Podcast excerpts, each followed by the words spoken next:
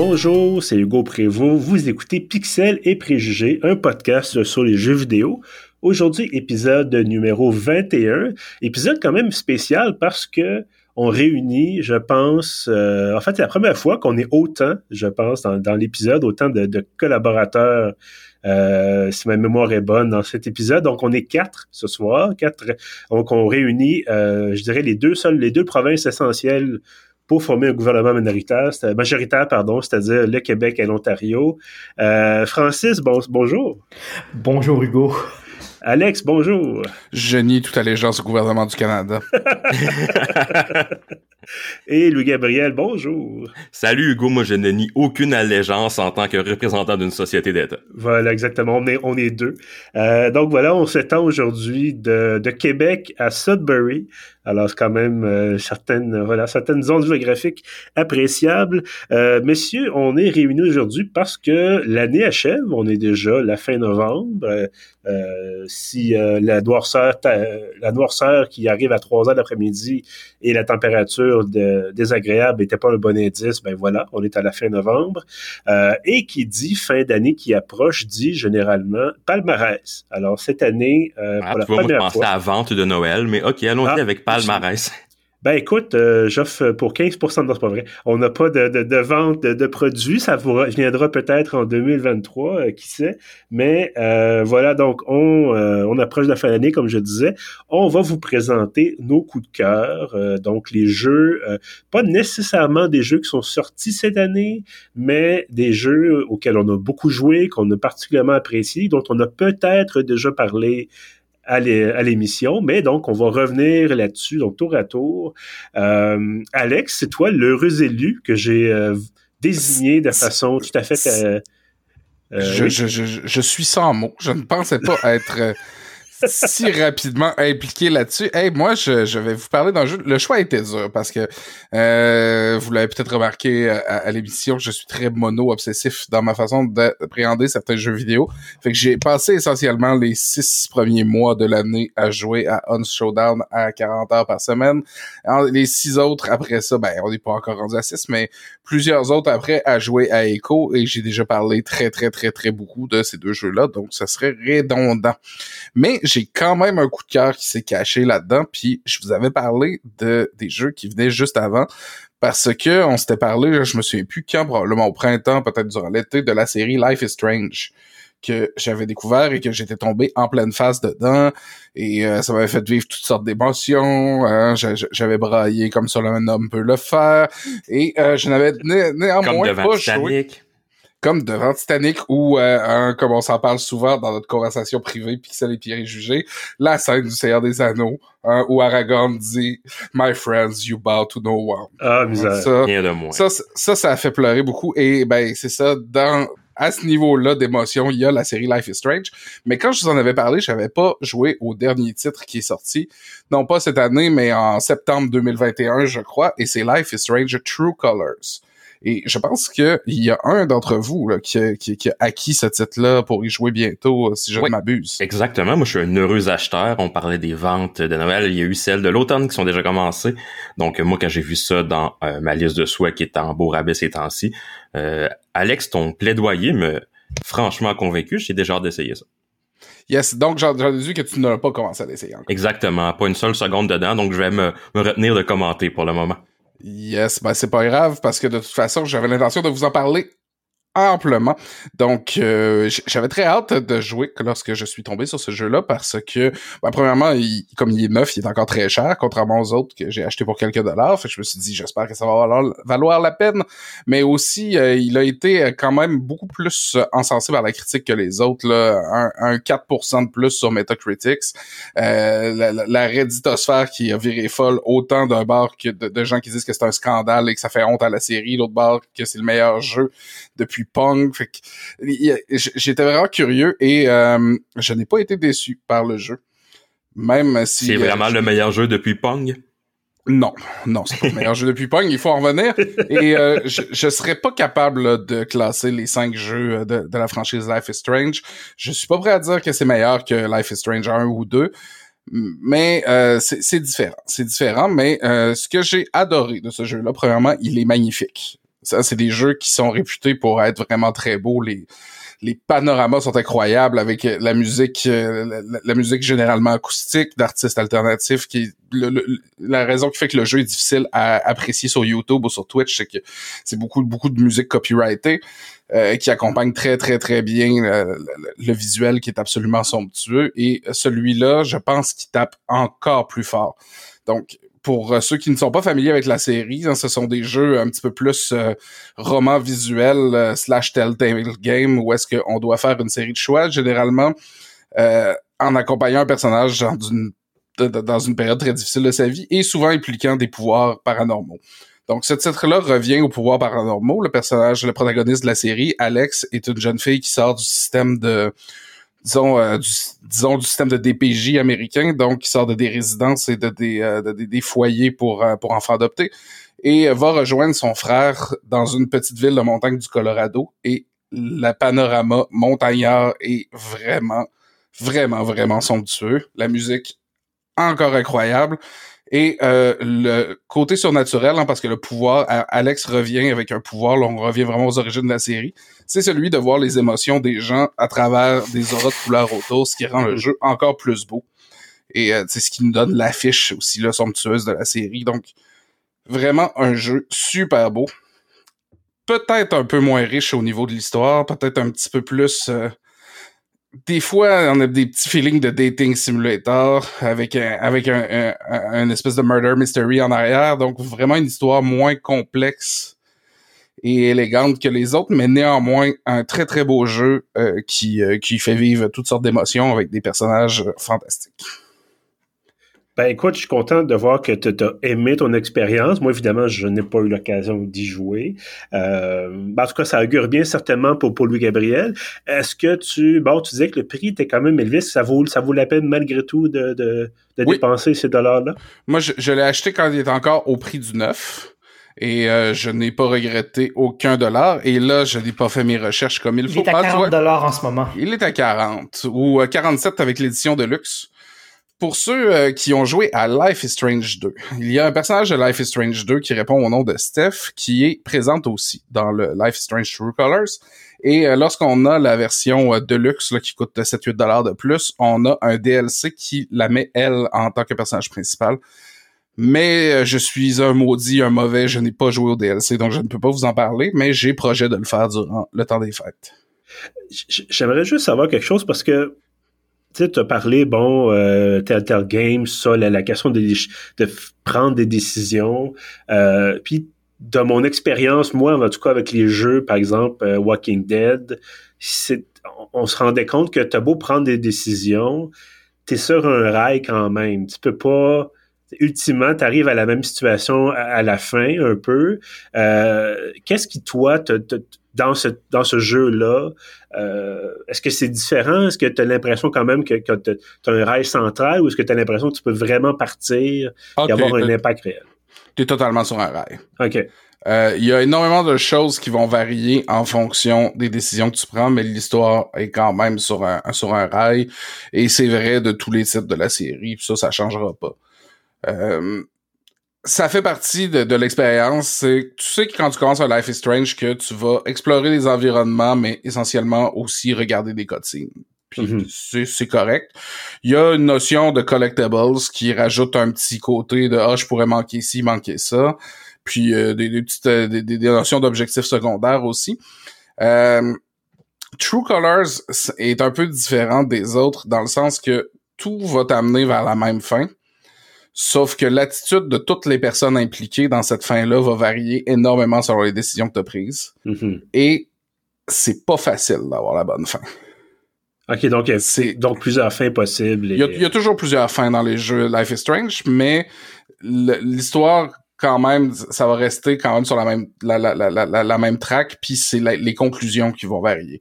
Euh, dans ce cas-ci, il y a plusieurs conclusions possibles qui sont essentiellement un choix. La plupart des choses, euh, si tu veux euh, la fin A, la fin B ou la fin C, disons, je veux pas faire de spoiler, c'est essentiellement toi qui vas choisir. Mais l'attitude des gens par rapport à toi dans cette fin-là va varier selon les décisions que tu vas avoir prises. Parfait. Ben écoute, Alex, merci. Merci pour ce, ce cette critique, finalement, c'est une, une, critique, effectivement. Donc, Life is Strange, True Colors, euh, tu disais, Francis, une quarantaine de dollars là, euh, sur, euh, sur Steam, j'imagine. Oui, 39,99 sur Vapeur. Voilà, exactement. Donc, euh, à découvrir si ce genre, effectivement, de, choses vous intéresse. Euh, parfait. Euh, euh, ben écoute, Louis-Gabriel, c'est à ton tour, non pas de te laisser nécessairement parler d'amour, mais peut-être plus de, de, monstres, de malédictions et de morts ben, à répétition. Plus de morts que d'amour, c'est certain, mais en même temps, il y a de l'amour derrière ce que je vais dire, parce que c'est quand même mon jeu préféré de l'année. C'est d'ailleurs le jeu auquel j'ai joué le plus cette année. mais tu disais, bon, qu'on ne ciblait pas forcément des jeux sortis en 2022. Moi, j'ai décidé de resserrer un peu mon échantillon à ça en regardant dans ma dans ma bibliothèque de jeux puis en constatant justement que il y avait pas tant que ça de jeux qui m'ont fait triper en, qui sont sortis en 2022 mais heureusement il y a hein, quand même c'est facile à deviner un certain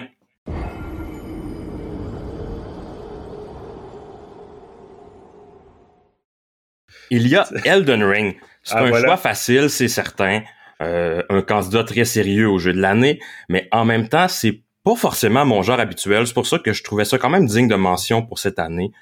Euh, je sais pas si vous vous souvenez de ma critique quand j'en ai parlé plus tôt dans l'année, mais euh, il y a encore un an, j'étais pas un fan des Souls-like. Le premier Dark Souls, j'y avais joué une fois, j'avais abandonné le premier jour, surtout à cause du premier boss. J'ai essayé Sekiro, ça a pas donné un bien bien meilleur résultat. J'ai joué peut-être deux jours avant de me décourager. mais il y a eu le hype, il y a eu George R. Euh, George R. R. Martin, l'auteur de A Song of Ice and Fire, donc c'est devenu Game of Thrones, qui est impliqué là-dedans. Ça a piqué ma curiosité. Je me suis laissé tenter puis forcé de constater que je me suis laissé séduire. Le système de combat, d'une part, est vraiment génial. C'est probablement le plus agréable que j'ai eu en main cette année. Euh, bon, j'ai pas joué à God of War Ragnarok, peut-être qu'on a un compétiteur là, mais quoi qu'il en soit, c'est super plaisant. Euh, la preuve, c'est justement que je me suis jamais tanné de mourir, moi qui d'habitude va abandonner après 5-6 défaites contre le même ennemi. Mais là, que ce soit comme magicien ou comme samouraï, peu importe le type de personnage que j'avais, euh, je suis probablement mort des centaines de fois, mais j'ai quand même tripé assez pour binger ça pendant en haut de 200 heures en l'espace de quelques semaines. Euh, à l'hiver et au printemps, je me suis vraiment, vraiment jamais tanné avant d'avoir passé au moins une fois et demie, ce qui est quand même généralement bon signe. Euh, faut dire que le monde ouvert du jeu est vraiment euh, génial à explorer. Euh, chaque zone, euh, parce que des territoires ont son histoire, ses trésors cachés, puis visuellement, ben, chaque endroit ou à peu près est magnifique, sans être un moteur graphique à tout casser. juste la patte artistique derrière ce jeu-là. Quand on sort, par exemple, des premiers catacombes au début, qu'on voit l'arbre doré lumineux en avant de nous, ça a beaucoup de gueule. Mais surtout, comme Elden Ring nous prend pas par la main, on est obligé d'explorer. Fait qu'il faut se promener pour trouver les quêtes, faut se promener pour trouver les boss cachés, faut se promener pour trouver à peu près tout dans le fond. Puis on a pas mal plus l'impression de partir à l'aventure qu'en suivant par exemple des marqueurs sur une carte à la Assassin's Creed qui dit OK, voilà, fais ça, voilà, fais ça. On a moins un sentiment d'être dans des mécaniques, plus dans une dans une aventure justement. Mm-hmm. Donc ce qu'on découvre en conséquence est toujours intéressant. Euh, puis l'équipe de From, Software et George Martin ont vraiment tricoté un univers extrêmement riche où tout est interrelié. Donc, plus ça va, au début c'est super obscur, mais plus ça va, plus on progresse, plus on apprend, plus on comprend les liens entre les personnages, les situations, les endroits, puis on se rend compte justement qu'il y a vraiment des liens entre tout, tout, tout. Puis on va juste, par exemple, prendre une armure ou une épée ou un bâton, peu importe, par terre, lire sa description, puis apprendre des choses sur un des ennemis qu'on va affronter dans deux heures ou qu'on a affronté il y a 20 heures. Tout est interrelié. Euh, puis même si on peut se perdre quand même dans ce monde ouvert-là, euh, qui, comme je le disais, nous prend pas par la main, ne nous guide vraiment pas, ça tombe pas trop mal parce que la communauté aussi est géniale. Il y a toutes sortes de guides, euh, par exemple, qu'on peut trouver sur Internet. il y a des notes aussi, évidemment, que les gens laissent dans le jeu, une des composantes du multijoueur les jeux de From Software. Mais, tu comment dire, les gens ont tellement embarqué dans Elden Ring que je vois des nouveaux vidéos encore presque quotidiennement sur YouTube. Euh, pas forcément les guides dont je viens de parler, mais par exemple des trucs comiques comme ceux de Carbot Animation ou de William Papadin qui sortent encore très régulièrement des blagues de Elden Ring qui sont encore très très drôles. Le filon est pas du tout épuisé. Puis il y a, des vidéos de, de lore, là, tout ce qui est l'histoire, les personnages, tout ça. Euh, je sais pas si vous connaissez euh, Vati Vidya, qui est un YouTuber, mais ses vidéos sont absolument malades. Il faisait la même chose pour les Dark Souls.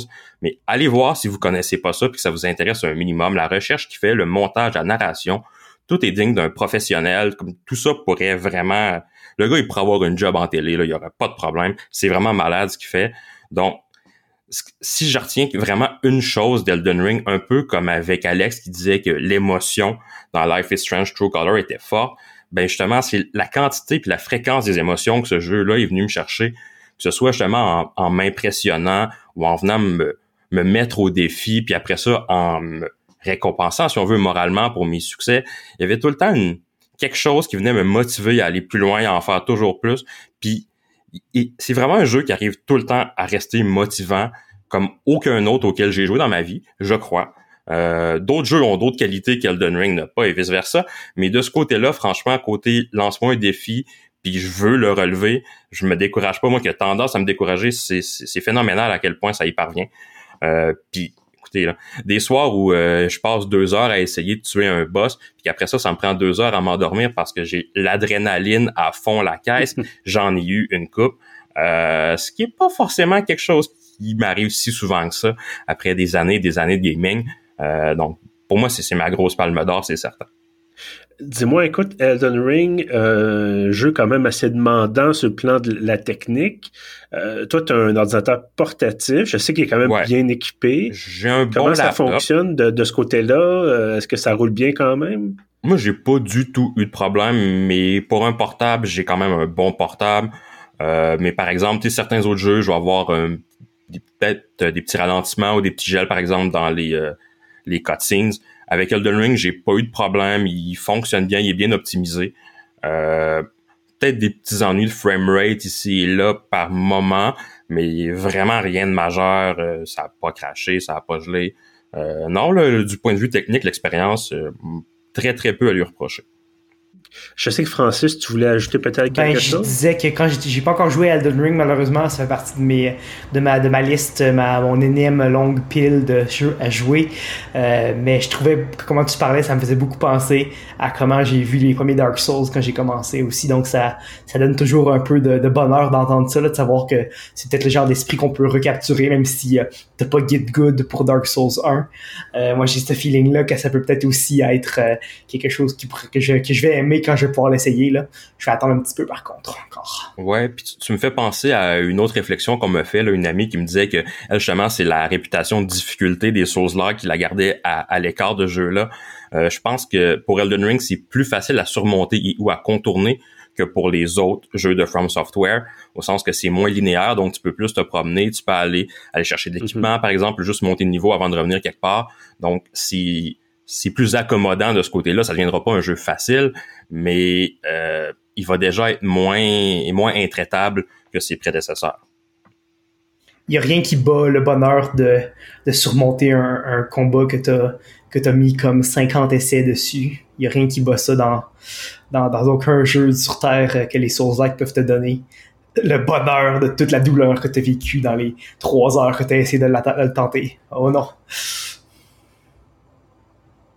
Excellent. Ben, en fait, merci, Louis-Gabriel, merci beaucoup pour cette, euh, cette nouvelle critique de Elden Ring, effectivement, euh, à essayer. Moi, je pense que je casserais ma manette peut-être avant de, de, me rendre très loin, mais, mais c'est moi. Alors, il euh, ah, faut connaître ses faiblesses. C'est ce que je disais, c'est mon genre. Normalement, ces jeux-là me font... Je me tanne dans, dans d'une journée ou deux, puis pourtant, là, ça a été l'inverse. Donc, quand tu vois, même pour les gens pour qui c'est pas le style, ça vaut peut-être la peine d'essayer. Bon. Euh, ben, en fait, en ce moment, c'est 60 dollars sur euh, Vapeur, mais vous pouvez évidemment l'acheter sur PlayStation.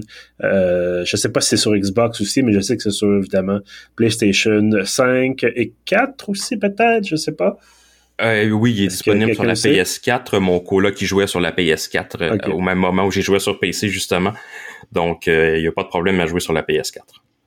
Bon, ben voilà, donc PlayStation et euh, Windows, voilà, comme on disait. Euh, ben merci Louis-Gabriel. Euh, Francis, c'est maintenant à toi. Et je sais que tu es, un homme très terre à terre. Euh, donc, tu vas nous parler de Grounded. Écoutez, ça fait vraiment, les gars, ça fait vraiment pas longtemps que j'en ai parlé, mais il faut que j'en parle encore une fois parce que, pour vrai, j'ai de la misère à décrocher là. On dirait que c'est un, on dirait quasiment que c'est un, on dirait quasiment que c'est un bug. donc, c'est... Oh, ça fait mal. donc oui, euh, mon, mon jeu de 2022, c'est un jeu que qui est pas, qui est dans le fond que la version définitive est sortie en 2022, euh, mais que j'ai suivi dans son processus de développement d'open beta. Donc oui, comme tu l'as dit, Hugo Grounded, euh, d'Obsidian, un jeu de crafting, survie et etc etc comme on les connaît, connaît bien. mais comme je l'ai déjà dit, là, le setting est différent. Donc tu es un, un ou plusieurs enfants qui se sont retrouvés à être rétrécis à la hauteur d'une fourmi. Et donc tu te retrouves dans la cour arrière d'un savant fou et tu tentes en fait de trouver un moyen de rentrer à la maison et de grandir à nouveau.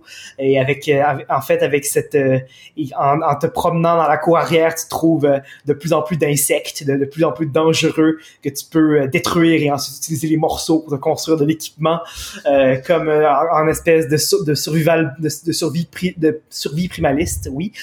moi, ce que j'ai, moi, ce que j'ai vraiment, ce qui m'a fait triper cette année sur ce jeu-là, c'est l'ambiance. Ça fait vraiment différent d'être tout petit, tout petit, tout petit, tout petit, tout petit, et d'avoir l'impression vraiment d'être euh, d'être rien et minuscule face à un monde que même les petits, euh, même même les même les fourmis sont aussi grosses que toi, euh, même si bon, c'est juste des skins sur des sur des modèles qu'on a déjà vus ailleurs, mais je veux dire ça fait différent de voir aussi un corbeau gigantesque que tu es incapable de que tu, que tu peux rien y faire, qui te regarde un peu comme une espèce d'ange de la mort.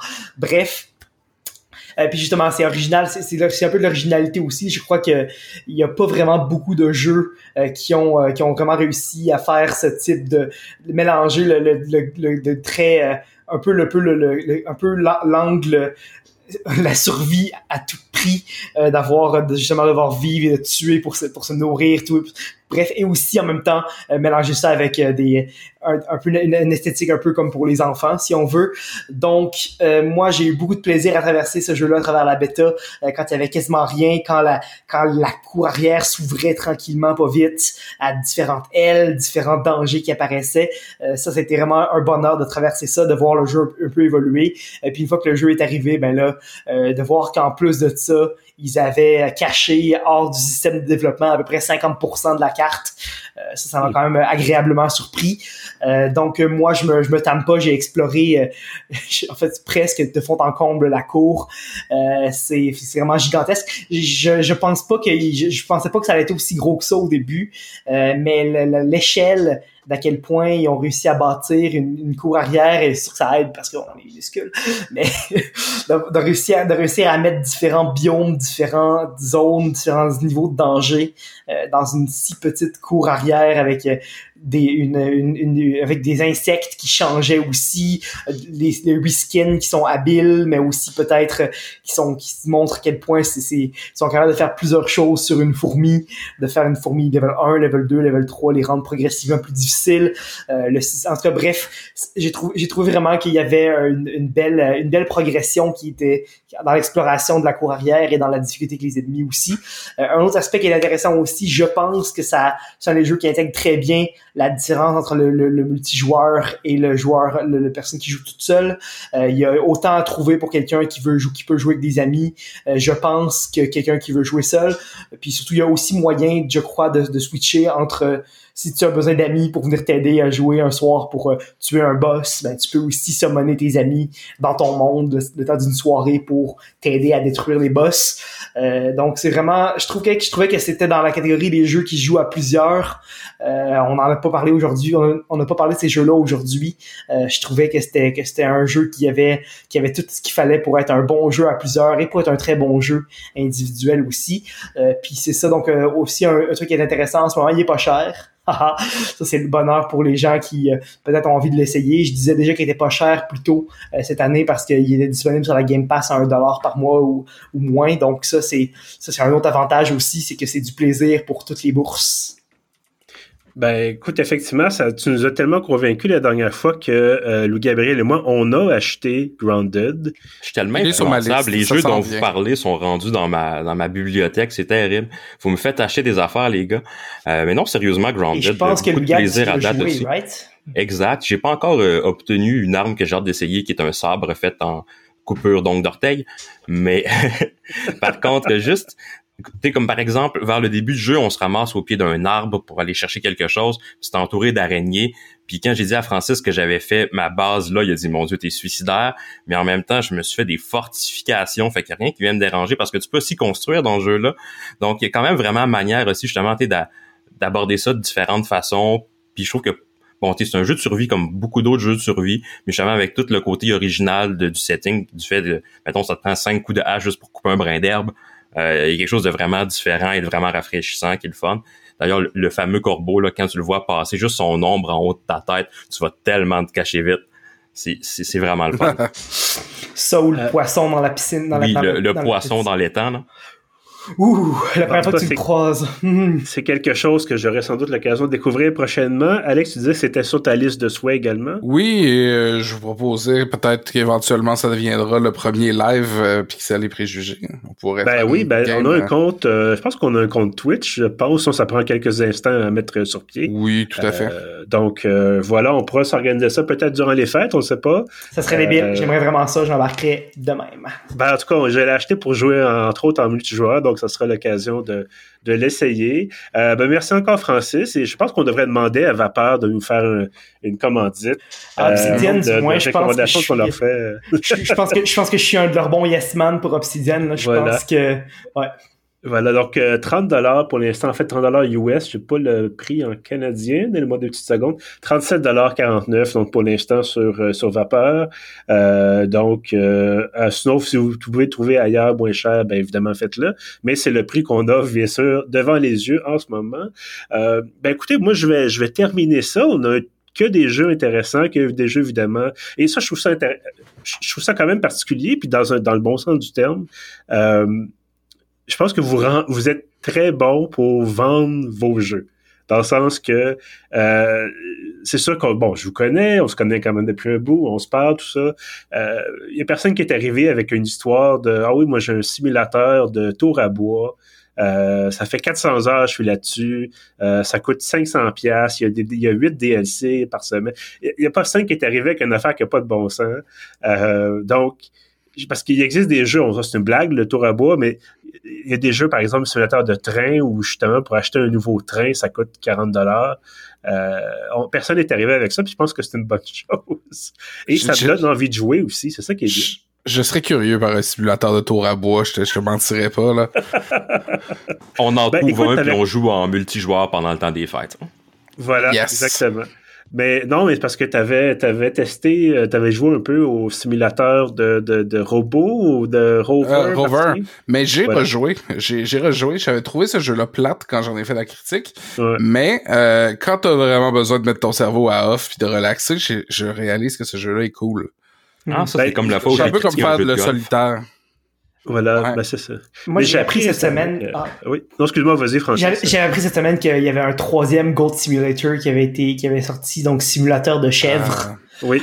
Donc ça, ça m'a surpris parce que je pensais pas que les créateurs avaient arrêté, avaient continué après un. Je trouvais que un c'était déjà quelque chose. Mais le DLC dans l'espace, c'est très très bien. Nice. Voilà, ils ont continué, puis évidemment, ils ont, en fait, ils n'ont pas fait de deux, ce qui est le gag, là. Euh, bien sûr. Mais euh, voilà, il y a également, j'ai appris cette semaine qu'il y avait un simulateur de canard en plastique dans un bassin.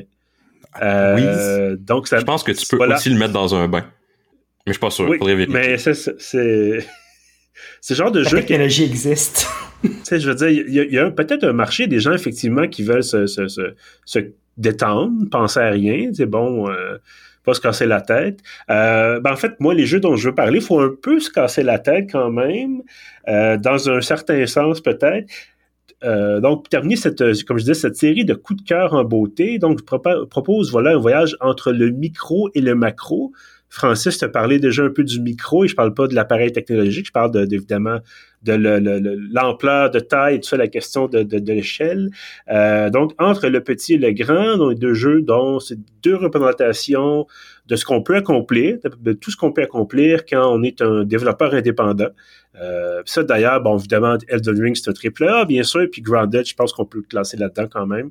Euh, mais on a quand même, je pense, Life is Strange, un bon exemple de ce que le jeu indépendant peut réussir euh, à faire.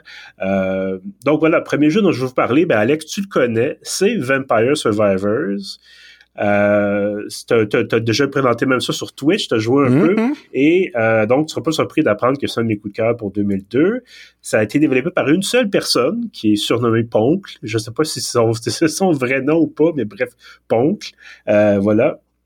Et euh, c'est ça, Vampire Survivor, c'est un peu comme si on demandait à un enfant de concevoir un jeu d'aventure. Alors, il y a un barbare, il y a un prêtre, il y a une sorcière, il y a un ours géant, il y a un personnage qui jouerait de la guitare électrique, il y a un squelette qui lance des os, il y a un chien qui pète des fleurs, euh, le tout dans un monde où on se promène entre une tour maléfique, un souterrain lugubre, une bibliothèque lambrissée et une laiterie. Alors voilà, c'est un peu ça, okay. Survivors. Euh, c'est une espèce de drôle de mélange entre un cookie clicker, un roguelite, un hack and slash, un jeu de rôle de l'époque de la NES. Euh, donc, c'est un jeu d'action où vous contrôlez un personnage qui doit survivre à des vagues d'ennemis. Si on connaît ça. Euh, donc, Est-ce que c'est un vampire au moins? Parce que c'est rendu ben, là, a un vampire? C'est ça l'affaire. C'est jamais expliqué complètement. On a l'impression, c'est qu'on a, c'est qu'il faut trouver le vampire pour Mais le vampire est jamais là. voilà, c'est comme la princesse dans Mario, toujours dans un autre château. Euh, mais ultimement, c'est surtout l'idée de survivre pendant 30 minutes. Donc, vous avez, c'est ça, c'est un, tableau normalement dure 30 minutes. Euh, par contre, il faut le savoir d'avance, vous n'allez pas survivre au début pendant 30 minutes euh, parce que faut, euh, faut débloquer des choses. C'est le côté roguelite de la patente. Vous allez mourir, des fois dans quelques minutes seulement, des fois en arrivant à 29 minutes 50 et là vous êtes submergé et vous mourrez. Et ce que ça permet de faire, en fait, pas nécessairement de mourir, mais ce que le jeu permet de faire, c'est d'accumuler des, des améliorations débloquer les armes, débloquer les personnages, débloquer des niveaux. Euh, tout ça, vous le gardez, évidemment, à la fin. Euh, il y a aussi une fonction qui permet de l'argent que vous récupérez, ça débloque des, des, des, des, euh, des bonus permanents que vous pouvez réinitialiser pour les mieux les réaffecter, tester des choses et compagnie. Et ultimement, c'est ça, c'est que vous devez, comme je disais, survivre 30 minutes. Peut-être même qu'après 30 minutes, quand la mort vient vous chercher, vous allez pouvoir tuer la mort. Euh, ça, ça, prend ce qu'on a, ça prend le bon build. Et donc, c'est ça, c'est combiner des armes avec des améliorations. Il y a certaines armes qui, quand vous avez des améliorations spécifiques, deviennent des super armes. Euh, fait que vous pouvez, et ce qui arrive avec ce jeu-là, c'est qu'au début, tu bon, t'as 5 ou 6 ennemis qui courent après, t'as une petite arme qui fait pas beaucoup de dommages, puis là, tu dis, oh non, je vais mourir, faut que je me sauve, faut que je me sauve. Et quand vous devenez assez bon, quand vous avez accès d'expérience, vous arrivez à la fin, vous êtes à la 29e minute, il y a à peu près 1000 ennemis dans l'écran, vous avez des armes qui font des effets, qui, qui en tuent à peu près justement 1000, peut-être pas 1000 par seconde, mais qui en tuent plusieurs dizaines par seconde. Et tout ça avec des effets visuels euh, qui font en sorte que même si c'est un jeu qui a l'air pas du tout exigeant sur le plan graphique, euh, vous pourriez pas faire rouler ça sur un 486 comme à l'époque ou sur un S. Euh, c'est vraiment peut avoir certains ralentissements éventuellement, euh, mais c'est c'est super le fun, c'est super en fait c'est comme un peu comme la cigarette, ça crée une dépendance ce jeu-là. Excellente comparaison. Ben évidemment, j'encourage pas du tout la, la, cigarette, mais ce jeu-là vraiment qui a une dépendance, vous voulez tout le temps rejouer, vous voulez tout le temps vaincre de nouveaux boss, vous voulez tout le temps arriver à une autre étape qui est de ah oui j'ai débarré un secret là-bas euh, j'ai trouvé une nouvelle arme qu'est-ce que ça fait? Est-ce que c'est plus efficace qu'une autre? Est-ce que je peux combiner diverses armes ensemble pour être encore plus létal ou mortel? Euh, et ce qui est bien avec ce jeu-là c'est qu'il continue d'être mis à jour euh, même si c'est une seule personne, continue de faire des ajouts, des, comme je disais, des niveaux, des armes, des personnages. J'avais pris une pause pendant quelques mois, un peu, et euh, quand je suis revenu il y a quelques jours, j'ai débloqué à peu près six ou sept trucs en dedans de, quelques séquences de jeu. Là, et il y avait rajouté, c'est ça, deux, trois tableaux. Dans les tableaux existants, il y avait des nouvelles affaires. Euh, il rajoute de la musique, il rajoute... Bref, il y a du stock et euh, donc c'est ça, ça, vaut vraiment la peine de, de, de plonger là-dedans. Euh, peut-être des fois aller prendre une marche parce que si vous passez des deux trois heures là-dessus, peut-être qu'éventuellement vous dites bon, j'ai besoin de me changer d'idée d'aller faire autre chose, mais vous allez revenir euh, là-dessus et c'est comment je pourrais dire ça, c'est très bien dosé dans le sens où si vous savez pas ce que vous faites au début, puis si vous commencez pas par exemple une partie avec un personnage qui est surpuissant que vous avez débarré, ben vous allez courir pour votre vie euh, dans les premières minutes et éventuellement vous allez avoir des armes et tout ça et pour ça va ça va mieux aller. Mais vous avez beau avoir toute l'expérience du monde, vous pouvez quand même, surtout quand c'est un niveau que vous connaissez pas, vous pouvez quand même avoir peur d'y rester. Là. Euh, donc, si vous voulez acheter ce jeu-là, c'est une très forte recommandation. Euh, je dois dire, par contre, ça. Malheureusement, c'est peut-être le, seul le seul bémol de la chose, quand c'était un accès anticipé, c'était moins cher. Et là, le prix a beaucoup augmenté, c'est-à-dire, euh, c'était un peu plus de 3 dollars quand il y a un accès anticipé. Et là, c'est un peu plus de 5 dollars. Alors moi, je suis scandalisé. C'est un scandale. C'est un scandale. Il est trop cher. trop, cher. Les Canadiens ont le droit de connaître la vérité. en haut de 4 dollars, ça s'achète pas. Oui. Encore un autre scandale libéral. Euh, bref. Mais donc, c'est ça. Je fais des blagues, mais c'est vraiment très, très bon. Et c'est un jeu que vous pouvez effectivement juste dire, ben, je joue une demi-heure, une heure, puis c'est tout. Euh, je fais autre chose après. C'est une espèce de, de, de, Un peu comme le gingembre que vous mangez en deux sushis. Ça peut être le, quelque chose pour vous changer, nettoyer un peu le palais, le changer, changer le... voilà. Euh, donc voilà, petit jeu. Et euh, je vais essayer peut-être de faire ça un peu plus court. Je pense que j'ai écrit de, un long texte aujourd'hui. Mm-hmm. Euh, le jeu macro dont je vais vous parler, c'est euh, Distant Worlds 2. donc ça, c'est développé par Codeforce, c'est publié par Slytherin, qui est un éditeur qui est connu pour ses jeux de stratégie. Distant Worlds 2, serez-vous surpris, messieurs, si je vous dis que c'est la suite de Distant... En fait, c'est pas la suite, mais c'est un jeu qui reprend les concepts et l'univers de Distant World 1. Je pense que c'est... On est choqué. voilà, exactement. Euh, non, en fait, c'est ça. C'est un, un, jeu de stratégie 4X. Donc, euh, 4X, les fameux euh, Explore, Expand, Exploit and Exterminate. Donc, vous exploitez des ressources, vous faites de la recherche scientifique, vous explorez une carte et vous tapez sur la tête de vos ennemis. Euh, ça se déroule à l'échelle d'une galaxie. Donc, euh, d'où le terme Distant Worlds. Encore une fois, quelle surprise. Et là, j'entends déjà Alex chialer parce que Alex va chialer parce qu'il aime pas Stellaris. Et Stellaris, qui est un autre jeu 4X qui se passe dans l'espace, un jeu ah, paradoxe interactif. Oui, je suis que c'est le fun, mais euh, je veux juste plus acheter de jeux de Paradox parce que je me fais avoir à chaque fois. Voilà, parce que Paradox, et on va le dire une, fois pour toutes, ils font trop de contenu supplémentaire. Ils font trop d'ajouts, ils changent des mécaniques, et tu arrives à un point où tu te dis ah ça fait euh, six mois que j'ai pas joué. Ah ben là j'en ai pour 100 pièces de stock en plus. Et sinon ben j'ai pas toute l'expérience. Ont il y a des choses qui vont quand même avoir changé mais j'aurais pas tout ce qu'il faut pour être vous voyez un peu où je veux en venir. Euh, c'est agaçant. Et moi je fais ça pour j'achète les expansions pour Hearts of Iron 4 parce que J'aime beaucoup ce jeu-là, mais Stellaris, j'ai pas retouché à ce jeu-là depuis au moins un an et j'ai pas l'intention d'y retoucher.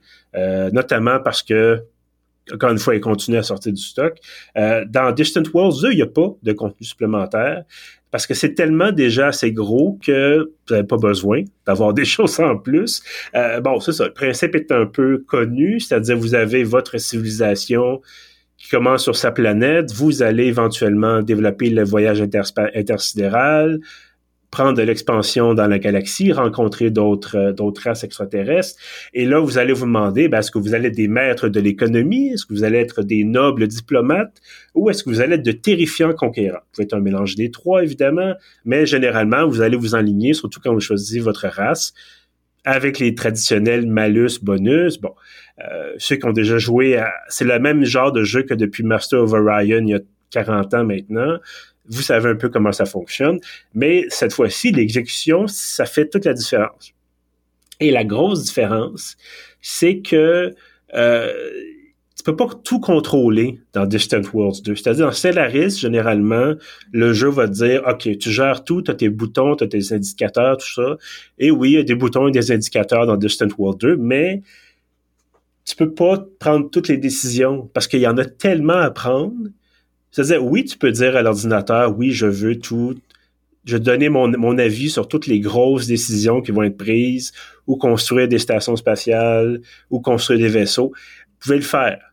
Ça va être pénible rapidement parce que l'idée, c'est d'avoir cette espèce de, de vie indépendante euh, qui est pas sous contrôle de l'Empire. C'est-à-dire, on prend, je prends un exemple, un gouvernement va pas contrôler où est-ce que le gars qui vend des fleurs va vendre ses fleurs.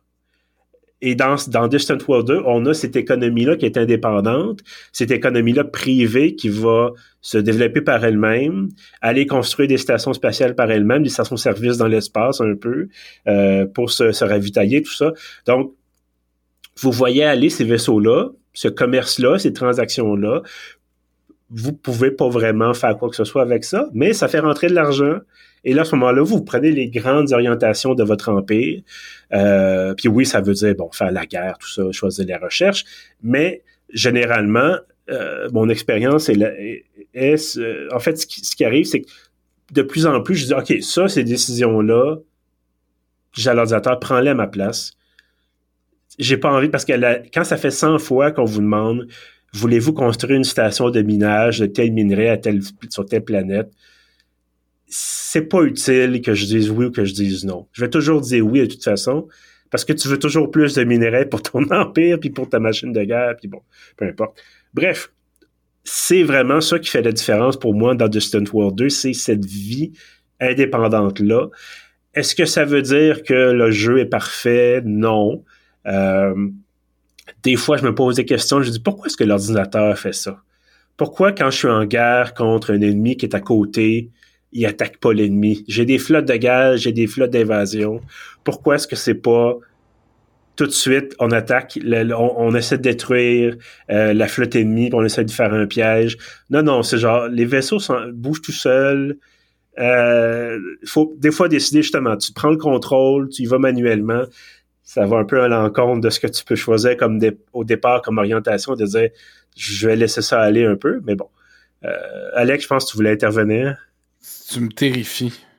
un jour, un jour, un jour, quand on n'aura plus rien à dire à l'émission et qu'on voudra déterrer mes blessures émotionnelles, je vous raconterai mon expérience avec un jeu euh, de 2009 qui s'appelle Majesty 2. Dans lequel c'est un peu un genre de Warcraft 2, sauf que c'est exactement comme ce que tu décris dans Distant World, c'est-à-dire que t'es le roi. T'as pas d'affaire à dire à tes bonhommes où aller, comment se placer, puis quoi faire exactement. Tu peux juste leur proposer de l'argent s'ils font ce que tu leur dis. Ah mon dieu! C'est vraiment terrible quand tous tes voisins t'attaquent puis il y a des dragons qui défont ton château, genre puis ton armée de guerriers que t'as entraîné vont s'acheter des nouveaux souliers parce que t'as fait l'erreur de trop bien les payer la vision d'avant. Puis là, ils sont pleins de cash. Fait qu'ils sont partis dans la ville d'à côté pour faire du shopping puis ils font plus la job pour te défendre. Puis là, toi, tu cries genre « Sauvez-moi! » Puis là, tu passes sur le petit piton pour sonner la trompette. C'est... Euh, et là, j'imagine comme une galaxie comme ça. Puis je fais de l'anxiété. Si je dors pas ce soir, ça va être de ta faute. Oh, mais Alex, tu pourrais créer l'Empire Irving puis juste avoir des stations-service dans l'espace. Hein. et, des, et des journaux, et bon. Oui, aussi. Euh, non, mais c'est vrai, il était propriétaire de médias, c'est pas, pas une mensonge. Absolument euh, non, c'est la réalité. Fact check. Voilà, mais euh, sais, c'est pas au point, c'est pas à ce point-là, Alex, te dirais, là. Euh, c'est sûr que ça demande, il y, a comme, comme quelque chose, tu te bats un peu contre le système. Puis c'est peut-être ça qui m'agace dans ce jeu-là, euh, dans le sens où, généralement, tu comprends un peu ce que l'ordinateur veut te communiquer comme message ou pourquoi l'intelligence artificielle fonctionne comme elle fonctionne, mais euh, et des fois, tu te dis, qu'est-ce que, pourquoi, pourquoi cette décision-là est-elle prise? Et ça t'oblige effectivement, tu sais, bon, à un moment donné, j'étais en guerre contre une, une, puissance voisine, et il a fallu que je dise à mes flottes, va-t'en là spécifiquement, puis attaque là. Euh, tu dis, OK, il y a peut-être ça aussi, c'est peut-être ça vraiment le, truc un peu plus raboteux là, de, du jeu. Euh, mais en même temps, l'autre, la puissance ennemie n'est pas, est pas arrivée en, en, quatrième vitesse euh, à ma capitale, puis en essayant de, me de détruire dans les 30 secondes suivantes. Euh, ça a été, tu sais, ça aussi, c'est t'es dans une guerre, ça va prendre du temps. C'est une guerre galactique. Euh, donc, tu peux passer des années en temps de jeu, pas dans la vraie vie, évidemment, mais des années à gérer tes affaires. Puis là, ça va commencer avec des escarmouches, t'attaques des vaisseaux de commerce, t'attaques des stations civiles. Puis éventuellement, ça va se taper dessus. Mais en flotte militaire adverse. Là. Euh, donc, embarquez-vous pas, tu sais, je disais micro, macro. Si vous avez envie de rentrer dans le tas, puis d'avoir des, des, effets lumineux, puis de, de, de gagner, monter des niveaux rapidement, jouez à Vampire Survivors. Ça coûte 5 dollars. Euh, si vous avez envie de vous installer plusieurs heures puis d'essayer de vraiment vous dire je suis l'empereur de mon de mon empire évidemment je suis l'empereur de ma civilisation et j'ai le contrôle ou j'essaie d'avoir le contrôle, installez-vous devant Distant Worlds, mais effectivement, ça va prendre du temps et ça peut être un peu obscur des fois. Mais bref, j'espère que ça t'a pas trop traumatisé, Alex. Non, non, Il dormira pas. Je, peux vivre avec ça. voilà. Mais en tout cas, je, je recommande quand même, évidemment, euh, mais c'est sûr que c'est pour les, le public un peu plus... Euh, c'est pas pour les néophytes. Je, ne dirais pas d'embarquer, si vous avez envie, vous essayez dans le 4X, euh, commencez pas avec ça, commencez pas avec Stellaris non plus. Euh, commencez peut-être avec Civilisation, puis après ça, vous pouvez monter un peu... Euh, Bref, voilà, c'est donc mes deux recommandations, mes deux coups de cœur de l'année 2022, Vampire Survivors, euh, Distant World. Je n'ai pas le prix de Distant World, peut-être que quelqu'un dans l'équipe peut faire une recherche rapide, ou sinon c'est pas plus grave que ça, on devrait, on peut, on peut survivre quand même. Là. Euh, mais bref, euh, voilà, pendant que 49, les collègues... 21. Ah bon, ben voilà, 49 dollars. Je, pense que ça le vaut. Je pense que ça le vaut. Euh, mais c'est ça. C'est vous allez mettre des dizaines d'heures là-dedans avant de vous dire je maîtrise assez les choses pour augmenter la difficulté. Euh, mais voilà. Donc, à suivre. Si jamais les gens qui nous écoutent connaissent ce jeu-là, ont déjà joué, écrivez-nous. J'ai envie de connaître d'autres personnes qui, qui ont déjà joué parce que j'ai l'impression que c'est, c'est peut-être un peu niché, un peu beaucoup niché. Ouais, ton pitch de vente, il m'a pas 100% convaincu. Pas ben, ben plus Ben, qu'Alex. Je pense que ça s'adresse à la crowd des 4X, là. C'est pas tout le monde Ouais. qui, euh, c'est pas tout le monde qui aime, qui aime autant les 4X que ça, là. C'est, c'est, mais, mais je pense que dans, les, dans la catégorie des choses qui pourraient être intéressantes à essayer une fois, peut-être? Oui, Peut-être, Ah, peut-être. Mais c'est Ben non, que- parce que la première fois, t'as même pas fini d'apprendre les bases. Fait qu'il faut que tu joues Non, Voilà. super longtemps. Mais ça, vaut la peine de quand, tu as du temps effectivement devant toi, puis tu dis OK, je veux vraiment parce que tu peux facilement passer des heures là-dedans. Moi, en tout cas, ça n'a pas été compliqué, mais c'est sûr que ça fait des années que je joue à des jeux comme ça. Donc, encore une fois, pas pour le néophyte, là. Euh, mais ça peut valoir la peine. Comme Elden Ring, moi, j'embarquais pas là-dedans nécessairement comme néophyte. Euh, mais voilà, chacun, chacun ses préférences. Euh, messieurs, je veux vous remercier pour ces, ces beaux coups de cœur de l'année 2022. Euh, évidemment, toujours agréable de se retrouver pour parler de jeux vidéo. Et bon, on se parle assez régulièrement sur Internet, mais en format podcast, ça arrive pas très souvent. On est tous des hommes euh, occupés. Euh, D'ailleurs, on est tellement occupés que Sarah, malheureusement, n'est pas avec nous ce soir. Euh, on aura l'occasion de lui reparler. Elle a envie de nous parler du jeu Stray, auquel elle a joué plutôt cette année, mais c'est ça, ça va venir dans un futur épisode. Entre-temps, euh, encore une fois, je vous remercie. Ça nous fait plaisir, du moins. Mais ça fait plaisir. Et à ceux-. Ben, ça me fait plaisir aussi. Et à ceux qui nous écoutent, évidemment, merci d'être là. C'est pour vous qu'on fait ça aussi, quand même. On fait pas seulement ça pour, pour s'entendre parler. Sinon, évidemment, ça serait pas, ça serait pas public nécessairement. Euh, voilà. Donc, on se retrouve. Ben, je pense qu'on va quand même être capable de se retrouver avant 2023. Mais si jamais c'est pas le cas, ben, écoutez, je vous souhaite une excellente année fête, un excellent début d'année. Et euh, voilà, on se reparlera évidemment d'autres jeux. Il y a toujours d'autres jeux à tester, euh, essayer. Et euh, en attendant, bien évidemment, si vous voulez retrouver les autres épisodes de Pixel et Préjugés, on a tout ça sur pieuf.ca. On est sur euh, Spotify, Apple Podcast, Google Podcast et notre hébergeur Balado Québec. Avant de vous laisser, je vous invite bien sûr à vous abonner à la page Facebook du podcast et à vous abonner aussi à la fantastique infolettre de pief.ca. Euh, vous allez sur le site, dans la colonne de droite, il y a un formulaire à remplir. Ça prend quelques secondes. Et chaque samedi matin, vous avez l'ensemble des contenus, y compris les podcasts. Sur ça, je dis merci et à bientôt. Oui, comme le disait le grand. Jules César, get good.